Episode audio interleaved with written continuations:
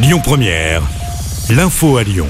Bonjour Christophe, bonjour Anna et bonjour à tous. Des renforts policiers vont être déployés dans les prochains jours à Lyon. C'est le préfet du Rhône, Pascal Mayos, qui l'a annoncé hier au lendemain d'une fusillade dans le quartier de la Duchère. Des policiers de la BAC avaient été visés par des tirs alors qu'ils surveillaient un trafic de drogue. Le tireur est toujours activement recherché. L'enquête se poursuit. Dans l'actualité locale également, cet appel à témoins lancé par les policiers lyonnais après un drame survenu lundi soir dans le 9e arrondissement de Lyon. Une piétonne de 52 ans avait été fauchée mortellement par une voiture vers 19h. Les enquêteurs cherchent désormais à déterminer le comportement de la victime au moment de l'accident. Une délégation de commerçants en colère de la guillotière reçue en mairie aujourd'hui.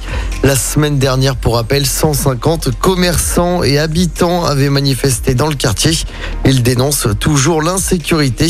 L'adjoint de Grégory Doucet, Mohamed Chi, délégué à la sécurité, sera chargé de recevoir une délégation cet après-midi. Et puis c'est le coup d'envoi aujourd'hui du salon Equitalion. Il avait été annulé l'année dernière à cause du Covid. L'événement va investir de nouveau les allées d'Eurexpo jusqu'à dimanche. 750 exposants seront présents sur place.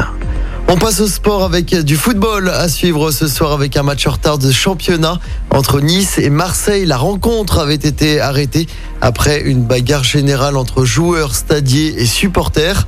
Coup d'envoi de ce match ce soir à 21h. Et puis du basket également ce soir avec un nouveau match de Coupe d'Europe pour l'Asvel. Les Villeurbanais affrontent le CSK Moscou à l'Astrobal. C'est à l'occasion de la sixième journée d'Euroleague. Coup d'envoi du match à 20h. Écoutez votre radio Lyon Première en direct sur l'application Lyon Première, lyonpremière.fr et bien sûr à Lyon sur 90.2 FM et en DAB+. Lyon Première